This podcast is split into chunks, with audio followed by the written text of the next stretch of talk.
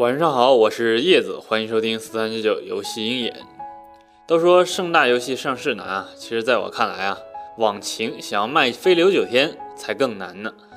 过去几年啊，网秦多次想要甩卖旗下的游戏公司飞流九天，然而呢，全部失败了。这其中呢，有可能是因为飞流九天的运营情况不怎么样，也有可能呢，是因为监管层对这几年跨界并购游戏公司的案例管得比较严，所以呢，想要将飞流九天卖给那些有钱的资本企业还是挺难的。不过就在这周一啊，网秦发布公告称，他们已经和由公司董事长史文勇等人组成的财团达成了非约束性意向书，将把飞流九天和一项社交网络直播业务的股权全部卖给财团，以此呢来换得一亿美元的投资。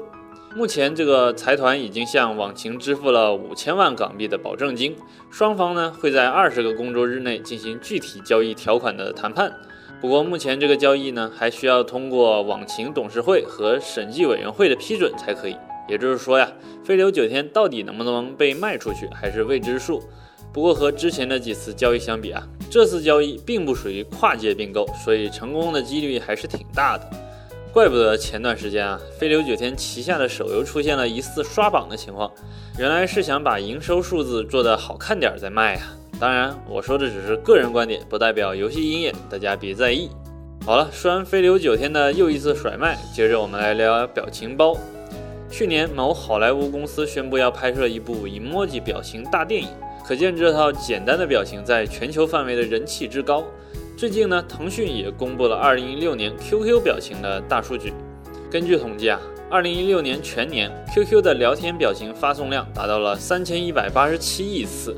这发送的表情中，使用最多的就是呲牙这个表情了，发送量呢达到了三百零三亿次。